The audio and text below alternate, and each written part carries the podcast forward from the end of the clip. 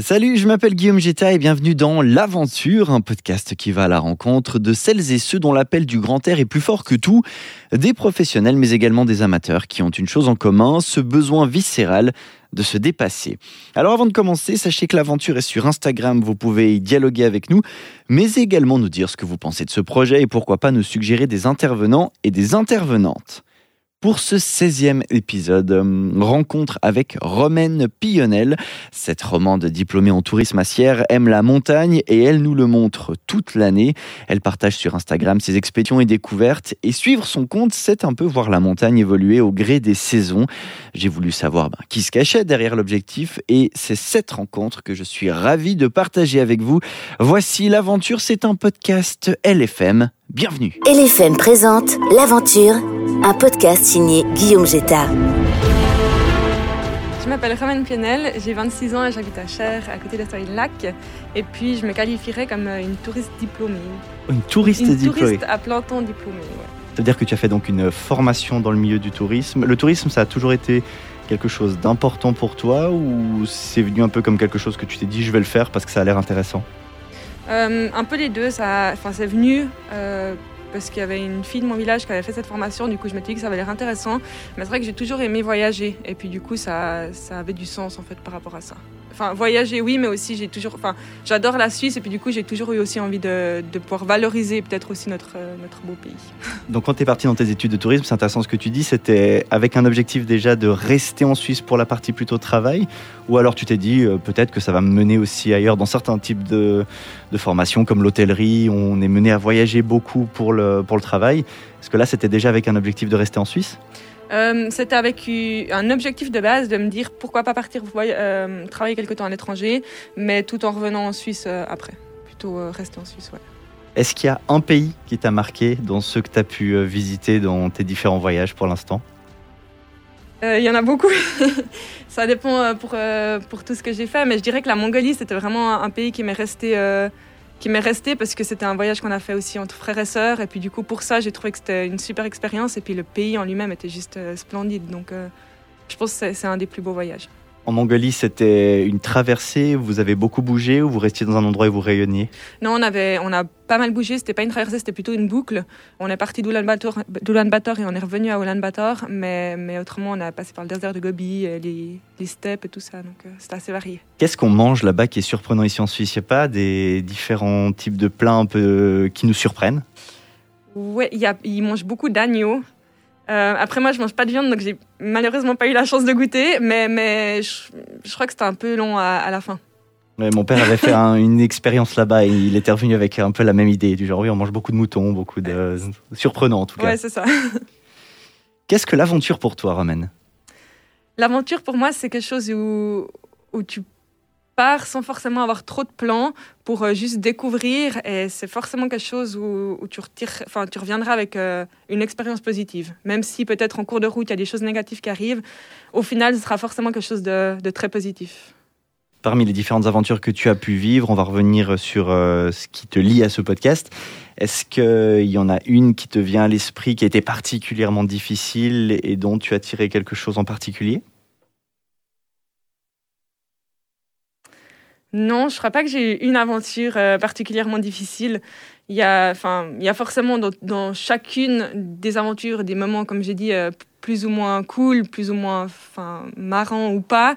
Mais mais il y en a pas une qui m'a, qui m'a, je dirais, traumatisée. Non, Euh, je- non. Parce que toi, tu as aussi l'habitude de partir en montagne, par exemple, seul. Tu aimes Mhm. bien faire ce type d'aventure-là. On a tendance à imaginer la montagne parfois comme quelque chose d'assez effrayant. Tu te prépares quand tu pars en montagne ou comment ça s'organise de ton côté? Euh, oui, je me prépare dans le sens où je suis un peu flippée du, froid, donc je prends aussi toujours euh, 350 vestes avec ou des choses comme ça. Enfin, typiquement, quand j'étais partie euh, l'été passé, j'ai été faire le tour des Mouvrants et je savais pas quelle température il allait faire le soir, donc j'avais pris une Gore-Tex, une doudoune, euh, deux polaires. Enfin, vraiment, j'étais largement trop équipée.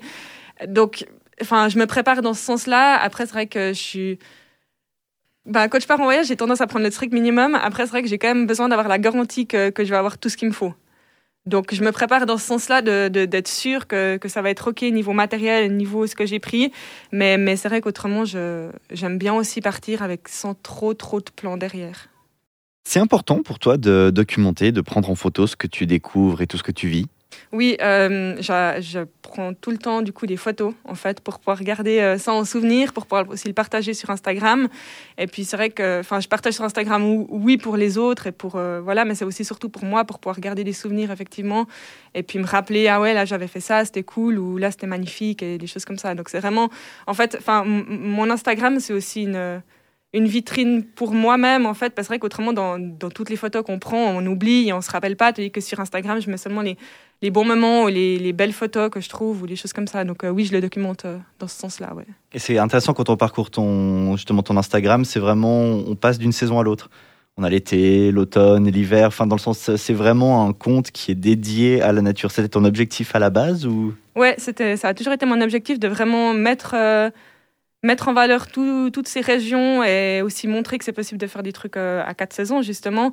Donc, euh, enfin au début c'était surtout hiver. Après c'est vrai que ben, l'hiver s'est terminé et du coup ça j'ai commencé à aller en montagne au printemps et puis du coup j'ai enchaîné comme ça. Mais du coup c'est vraiment le but de, de, montrer et puis aussi de faire découvrir. Euh, enfin des, des, nouveaux endroits, des nouvelles personnes. Il y a aussi souvent des gens qui m'écrivent pour savoir où est-ce que j'étais et des choses comme ça. Et du coup, pour ça, je trouve chouette aussi de, de pouvoir orienter un peu les gens. Tu partages ce type d'expérience avec d'autres personnes dans le sens, euh, tu pars à l'aventure avec des gens ou tu es plutôt du genre à être euh, une solitaire et puis tu restes seule tout le temps? Un peu les deux. Si j'ai l'occasion d'être seule, j'aime bien être seule. Euh, ça me dérange pas du tout de partir à l'aventure euh, toute seule. Justement, quand j'étais en voyage, j'étais souvent toute seule. Après, c'est vrai que dans mon quotidien, ben, je suis quand même souvent amenée à être, avec des personnes. Et c'est chouette aussi parce que ça permet aussi de pouvoir se remémorer les souvenirs ou bien de partager ou d'admirer les choses ensemble. Et puis, c'est vrai que de voir les paysages à deux, des fois, ça, nous fait voir des choses différentes en fait.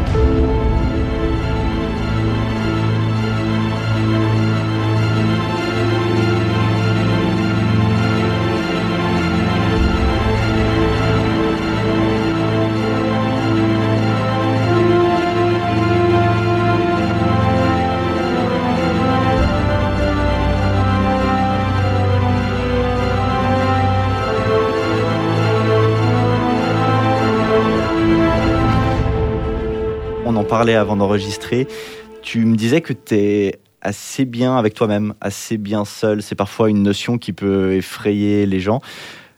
T'en as besoin dans le sens tu vas rechercher ces moments-là pour toi ou au contraire c'est quand ils se présentent, c'est cool, puis s'ils sont pas là, c'est pas grave? Euh, non, je pense j'en ai besoin. J'en ai besoin et c'est pour ça aussi que souvent je pars euh, faire du vélo ou bien alors courir toute seule. Et j'aime bien me retrouver. Euh, enfin, justement, ça peut être soit pendant juste une heure ou alors si j'ai l'occasion de faire comme justement l'été passé, le tour des Mivrants sur deux jours, je, saute sur l'occasion aussi. Donc c'est vrai que je vais, je vais aussi créer l'occasion. Des fois, j'en profite juste parce que l'occasion se présente et autrement, je vais aussi me dire ah bah ce week-end-là, j'ai envie de faire un truc et je vais partir toute seule et des choses comme ça les perspectives euh, du tourisme en ce moment sont un petit peu étranges. On enregistre cet épisode en, période coronavirus. Comment est-ce que tu vois un petit peu cette situation générale dans le sens est-ce que tu y vois des opportunités? Est-ce que tu vois au contraire euh, des menaces? Est-ce que ça change ton approche du milieu du tourisme en général? Oui, ça change pas mal mon approche du milieu du tourisme, parce que même pour moi, ma, propre expérience, c'est vrai qu'avant, j'avais toujours tendance à vouloir partir loin, longtemps, en Asie ou des choses comme ça. Et c'est vrai que là, je trouve ça, ça remet un peu euh, l'église au milieu du village, dans le sens où on se rend un peu compte euh, bah, que même des choses proches, ça devient inaccessible, comme euh, justement la France ou des choses comme ça, ça devient un peu... Donc par rapport à ça, ça change pas mal ma, vision du tourisme. Ouais, et du coup, en fait, je me rends compte aussi tout ce qu'on a développé en Suisse pour pour valoriser le tourisme helvétique. Est-ce qu'il y a une région ici euh, en Suisse qui te plaît particulièrement? Je, suis absolument fan du, Valais. Ah oui. c'est vrai que j'ai développé un, un, grand attrait là-bas quand j'étais à Sierre pour mes études.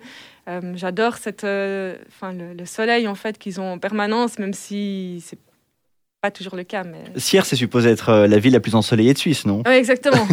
en tout cas, les habitants vont le répéter très fréquemment. C'est ça, c'est ça. Et, sincèrement, c'est le cas. C'est vrai que de passer euh, de la de la broie avec le brouillard à, au, à l'automne valaisan, c'était, c'était assez fou par rapport à ça. Donc je dirais que le Valais, c'est vraiment là-bas que, que je... Enfin, c'est une région que j'apprécie particuliellement parce que je trouve que c'est, de nouveau, c'est aussi une, une région à quatre saisons où on peut faire des choses tout au long de l'année et très variées.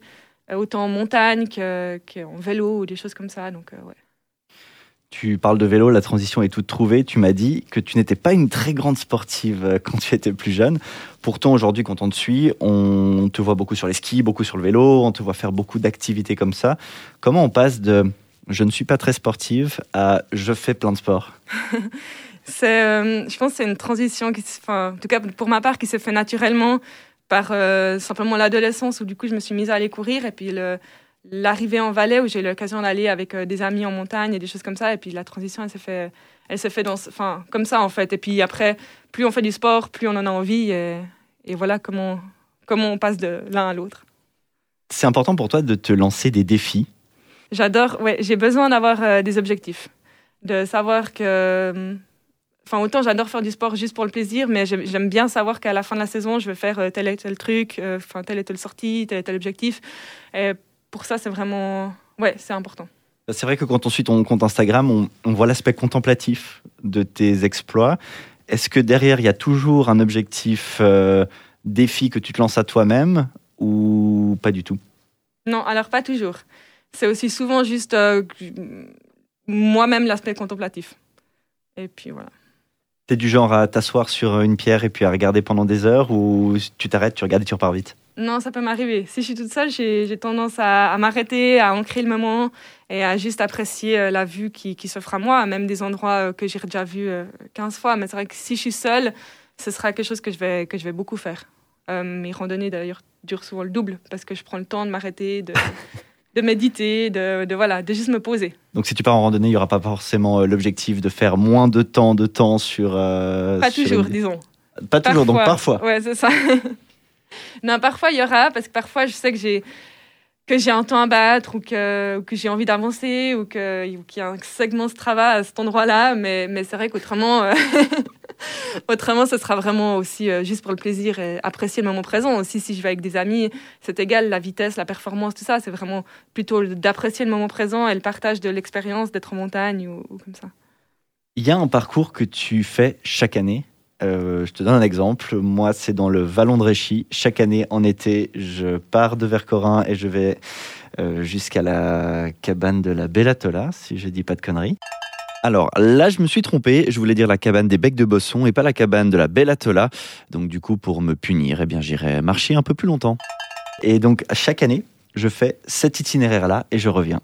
Ça te fait un joli objectif. Toujours. Euh, non, il n'y en a pas un que je fais chaque année parce que chaque année, du coup, ça varie un peu. Après, là, il y a Sierzinal que j'ai fait deux fois, mais autrement, euh, il n'y en a pas que j'ai fait plusieurs fois comme ça. Tu te prépares pour un objectif comme celui-ci ou tu vas contemplative? La première année, je me suis préparée et puis euh, cette année, c'était du coup sur un mois. Et là, j'y suis allée euh, vraiment, enfin, sans, sans m'être entraînée plus que ça à la course. Et ça a payé parce que j'ai fait un meilleur temps. Mais c'était en même temps euh, très contemplatif parce qu'il n'y avait personne, j'étais toute seule et c'était très chouette aussi. Donc la morale de cette histoire, c'est faut pas se préparer. C'est ça. Surtout que c'est un beau tracé en plus. il y a de quoi voir. Ouais, c'est ça. Non, il faut se préparer. Il faut être, euh, il faut, il faut se préparer pour pouvoir avoir suffisamment de plaisir. Mais, mais en tout cas, moi, je ressens pas le besoin de me préparer de manière spécifique. C'est quoi la suite pour toi des, dans les objectifs que tu te fixes? Est-ce qu'il y en a déjà un ou deux en tête euh, Déjà peut-être euh, pour le printemps, pour l'été Ou il y a des choses qui reviennent là? Ouais, il y en a un ou deux. Euh, il y en a un en course à pied, il y en a un en vélo de route aussi. je, vais, je suis inscrite pour le Tour des stations à Verbier, qui sera fin août. Mais autrement, non, j'ai pas d'autres objectifs. C'est vrai que chaque année, j'aime bien aussi autrement faire un, tour un peu itinérant. Il y a deux ans, on avait fait Genève-Nice avec ma sœur. Et, c'est vrai que ça, c'est quelque chose qui manque actuellement en période de corona, c'est de pas pouvoir en fait se projeter pour pouvoir organiser des choses comme ça.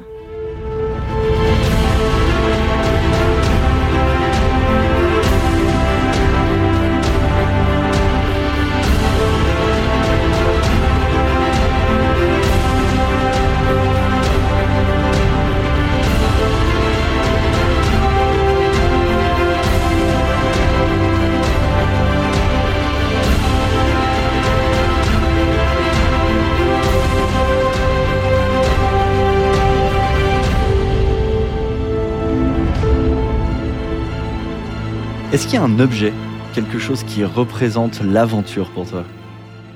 Euh, alors, il y a un objet que je prends tout le temps avec moi. C'est pas forcément un objet qui re- représente l'aventure, au contraire, parce qu'il nous rattache plutôt à la réalité, mais ce serait mon attel, en fait, pour pouvoir justement prendre des photos et puis ensuite euh, pouvoir partager ça euh, et puis garder des chouettes souvenirs. Ah, je pensais que tu prenais avec un appareil photo, justement. non, alors c'est tout avec mon iPhone. Ouais, rien du tout. Et puis ensuite, je travaille sur Instagram. Le rendu est plutôt intéressant, donc ça, c'est plutôt cool. Dans l'idée, tu aimerais continuer à faire ça? Ouais, j'aime bien, j'aime bien continuer. C'est vrai qu'il y a des périodes où je me dis, mais à quoi bon? Enfin, ça sert à rien, tout ça. Mais au final, c'est vrai que je me rappelle que c'est quand même pour moi que je le fais au final. Et puis tant que moi, j'y trouve un, un intérêt, ouais, je vais continuer. C'est dur justement quand tu prends les photos de te rappeler que c'est pour toi, dans le sens que si derrière tu vas les mettre sur, euh, sur Instagram, il y a cette notion de partage avec d'autres personnes, est-ce que ça influence un petit peu aussi le type de photos que tu prends? Non, parce que j'avoue que je mitraille un peu souvent. Donc à la Donc- fin on voit la substantielle Ouais, moelle de c'est ce que ça, exactement.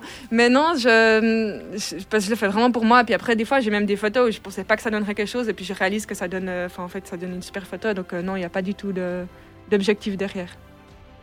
Est-ce qu'il y a une discipline que tu aimerais découvrir que tu ne pratiques pas encore, vu que tu es passé de pas sportive à sportive? Est-ce qu'il y a une discipline qui s'ouvre à toi maintenant? Euh, y- J'en ai, j'en ai redécouvert, redécouvert une cet hiver, c'était le skating, que j'ai adoré aussi.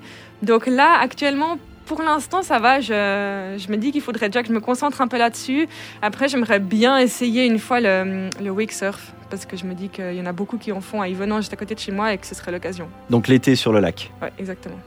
Ok, donc rien avec des voiles par exemple pour être tracté en snowboard sur un lac gelé ou quelque chose comme ça. Non, ça, autrement, avec une voile, ce serait aussi plutôt le parapente. Que, que j'aimerais bien aussi pour euh, des fois se faciliter les, les jambes à la descente en été. Mais Et puis pour tes photos aussi, parce que Ouais, là pour le coup ça là, donnerait des, canon, ouais. des angles intéressants. Ouais. On le voit d'ailleurs, euh, c'est euh, Passe-moi les jumelles sur la RTS qui cette année euh, utilise beaucoup le, le parapente.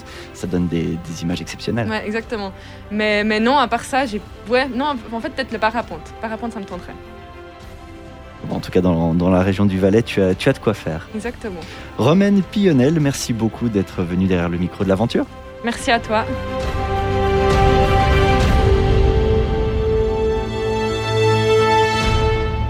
Merci d'avoir écouté l'aventure, un podcast euh, LFM. S'il vous a plu, vous pouvez vous abonner sur votre plateforme podcast préférée pour ne rater aucun épisode. Vous pouvez aussi nous retrouver sur Instagram, at aventure.podcast pour dialoguer directement avec nous. Et si vous aimez ce projet, partagez-le avec vos proches et n'hésitez pas à nous couvrir d'étoiles sur la plateforme de votre choix. Roxane Cataneo s'occupe de toute l'identité visuelle de ce projet depuis le début. C'est donc un grand merci que je lui adresse. On se retrouve bientôt pour une nouvelle rencontre. Prenez soin de vous. Salut